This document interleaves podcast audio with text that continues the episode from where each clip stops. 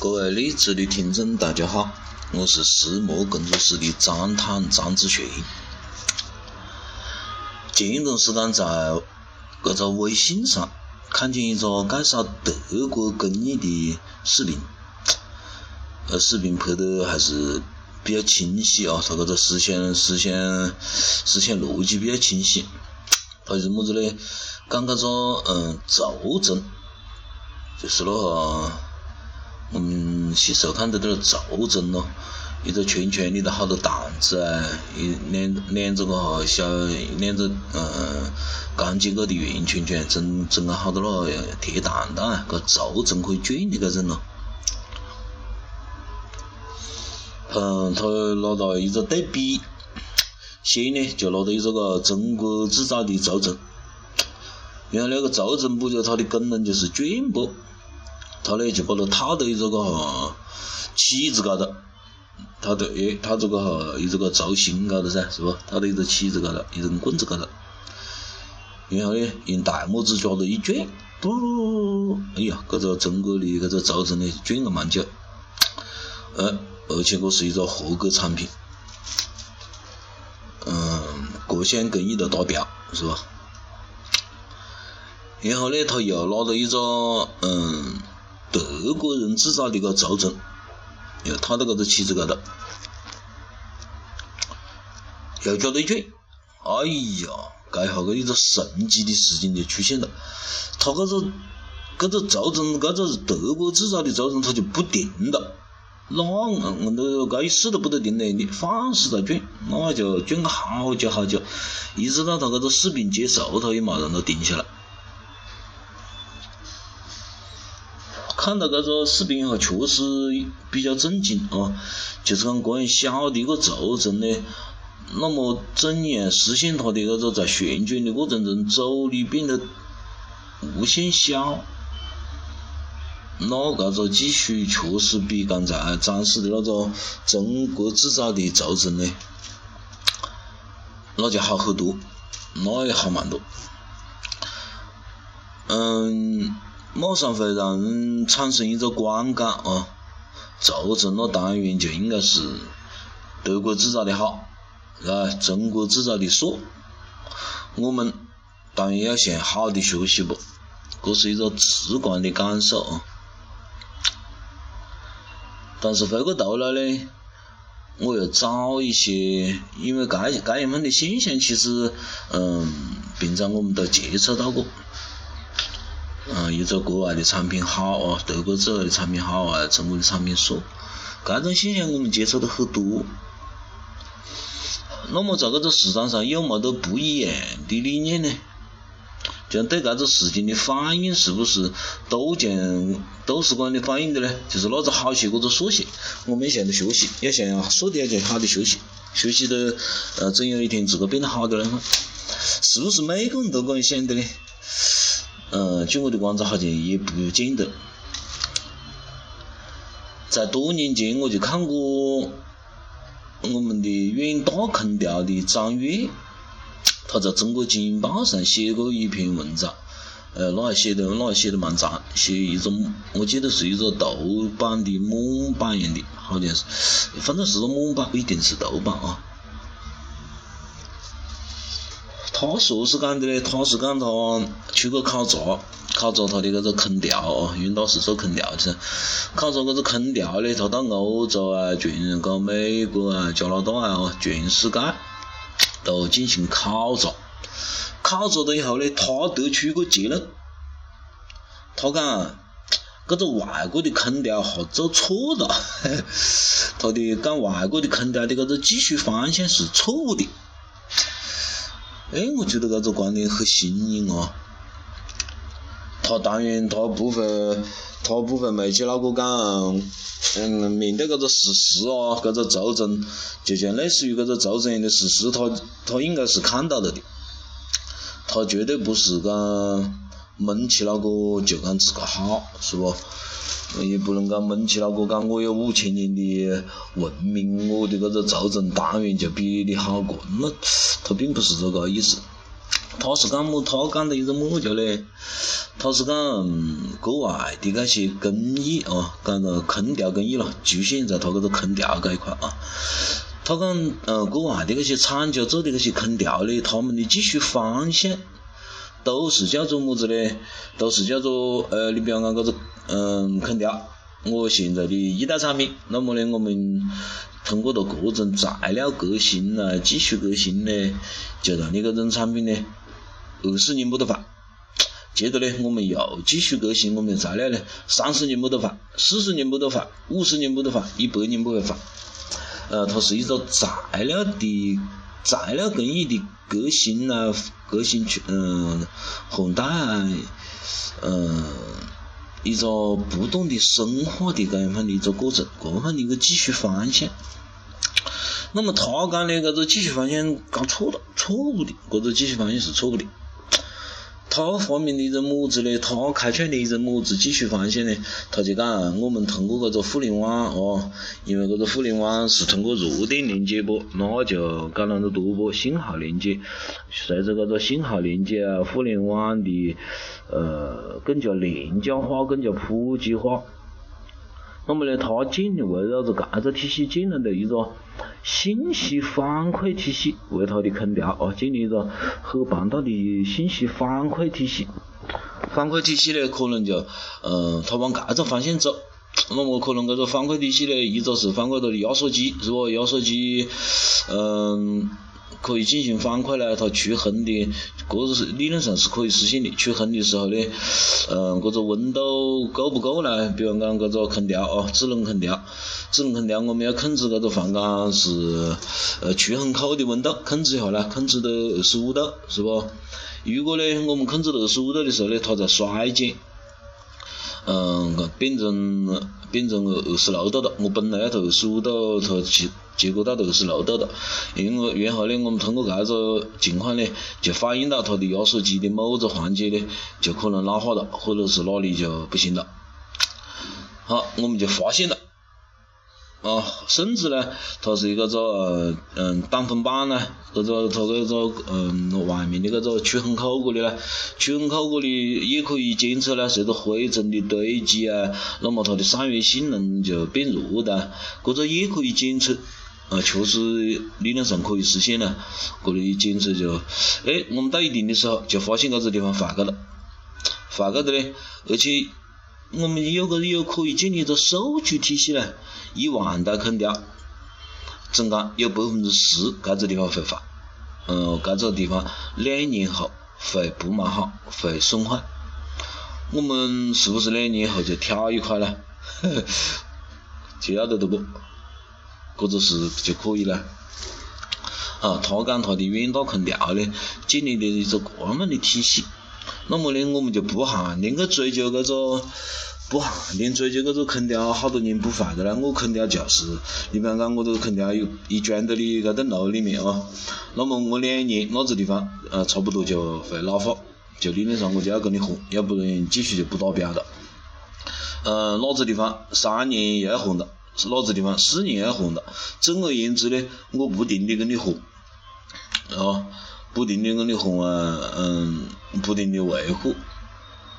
那么这样来讲的那种，嗯，通过材料的革新承诺到什么五十年不坏的，这过程中其实也要维修，是不？你这个，你不仅这个材料本身好是一方面呢，你有灰尘的堆积啊，有使用的这个，嗯，热能能能量对这个材料的影响呢，是不？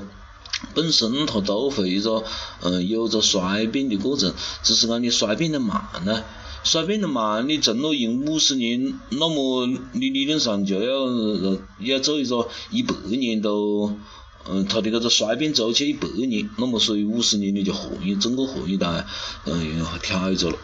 那么这样的是不是就那么好呢？你一个整空调所有的材料是不是都是一个个时间时间段呢？就需要换呢，所所以张悦他建立了一个新的那个技术方向的体系，我觉得也很有它的道理哦。我们不不限不不，当然那种讲啊，德国的轴承就好些，这种理论是正确的。那么我们也不排除用张悦的搿句搿种解决办法去解决呢，他提供了一个新的思路，起码讲啊。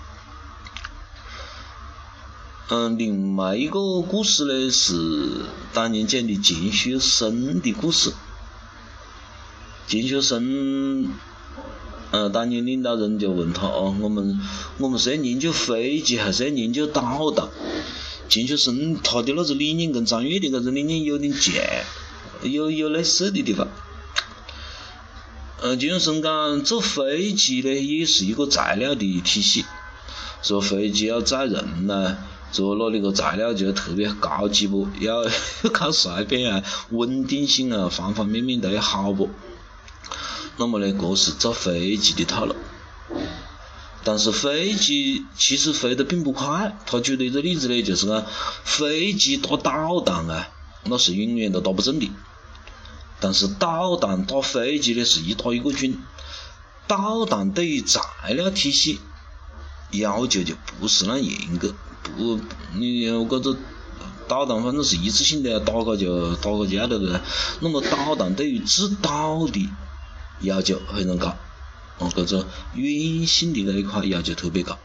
我们哎，你只要制导的搿个体系好，那么出去，因为导弹速度快不，它不含连它里头不冒坐人呢，不含连自身的安全不是很重要了，那么呢？呃，就可以使它实现它的战略目标。那钱学森提过搿个，提过搿个思路哦。然后边我们的军工产业也确实是可以，呃，沿着搿个技术方向在发展。还有一个故事呢，是我碰到的一个台湾的台湾的工厂的一个干部，他跟我讲的一个故事。他讲他们那个厂里原来是做个哈，嗯，手机里面那天线的，手机那种天线。他在台湾呢，就呃对搿对搿个产业非常熟啊。经过他的研究，呢，那么我们搿个产品要达到百分之呃五的搿个嗯损坏率啊，或者是次品，因工业产品都有次品噻。要达到百分之五的降，把搿个次品降低到百分之五以下呢，他的搿个工厂需要投资好多好多钱。那么投资的搿笔钱呢，嗯，有一个个呃折旧体系啦，有个折旧的财务体系啦，然后呢有他台湾的人工工资体系啦，综合下来算下来哦，他搿个生产的天线，嗯，比方讲要五块钱一张。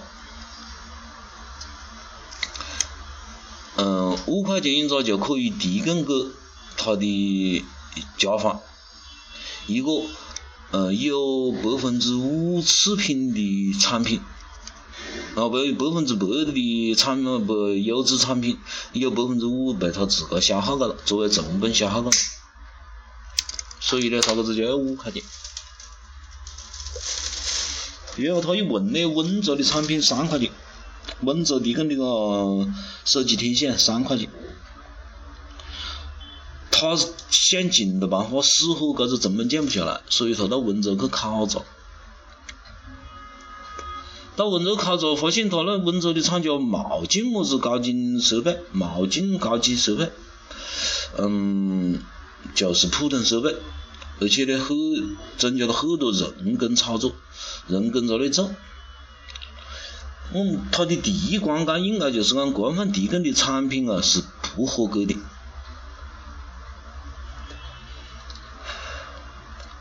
嗯，事实呢也是如此。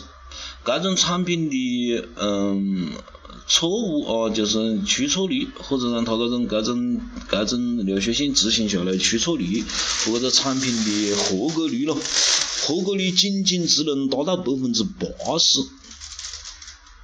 也就是百分之二十的产品是要不得的，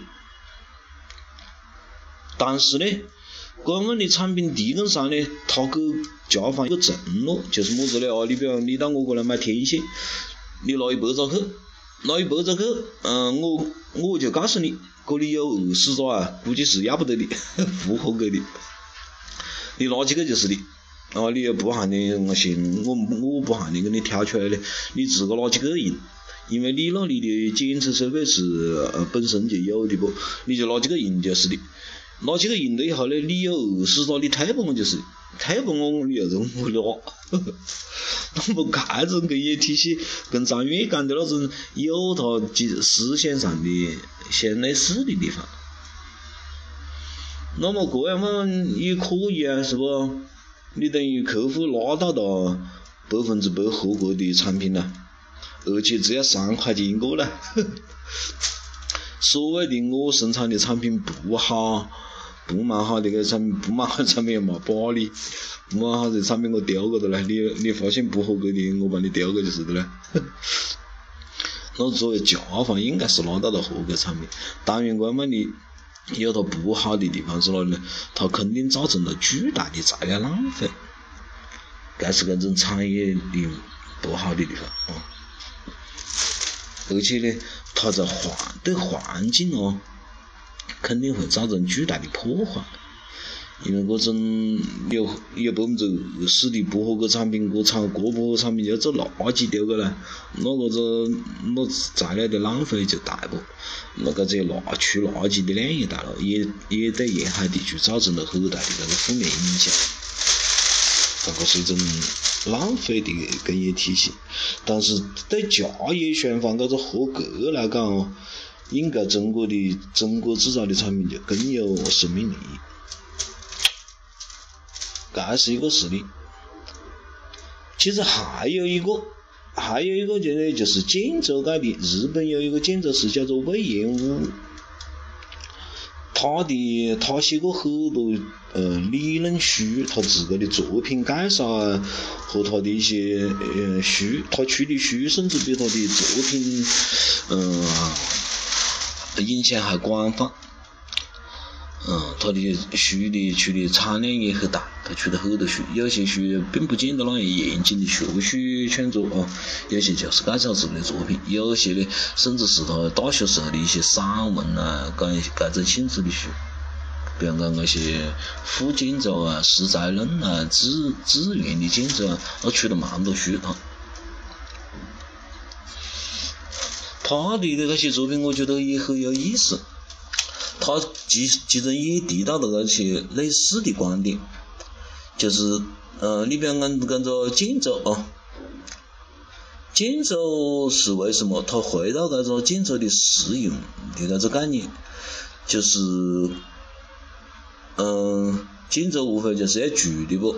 要住的呢，那么我们原来的那个工业体系的建筑。是为是怎样产生的哦？它跟那种凯恩斯的经济体系是。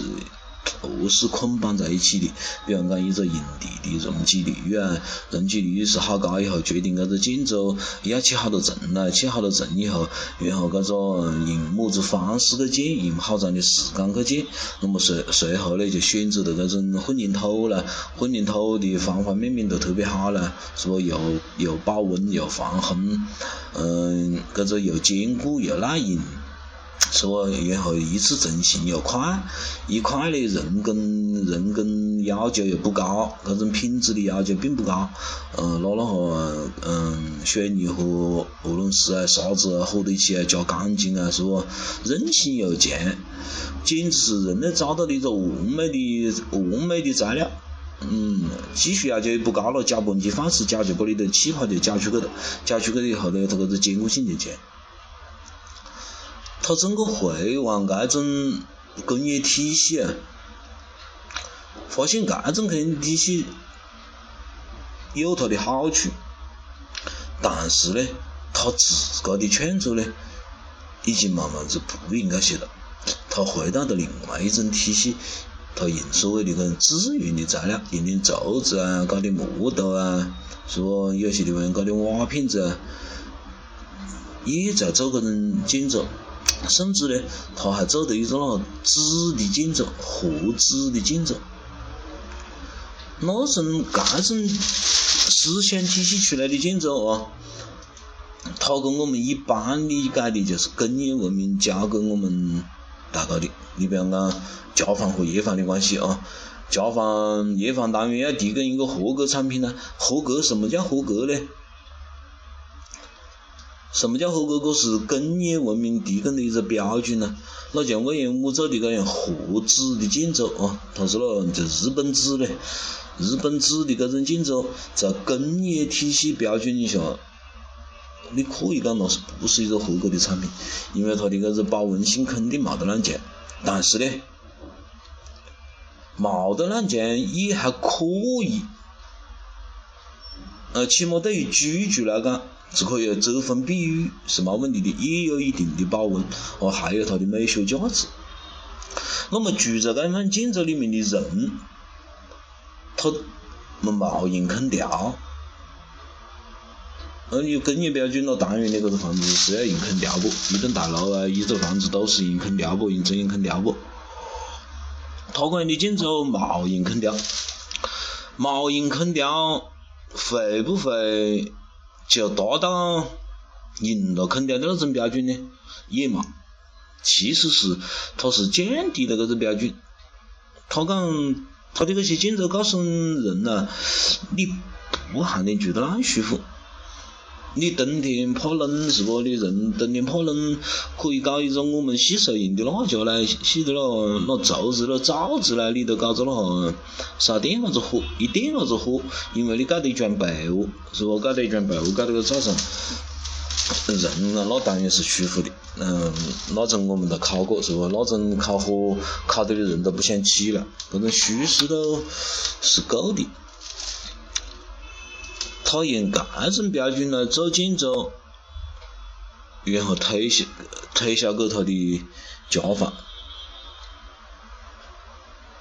意愿成立，而且他为他自个辩解，我觉得很有意思的就是啊，他他当然晓得他提供的这个建筑是不符合工业呃工业常规的那个社会标准的，但是他为他的建筑辩解。他写很多书为他的建筑辩解，这其实在支撑他一个背后的一个理论体系。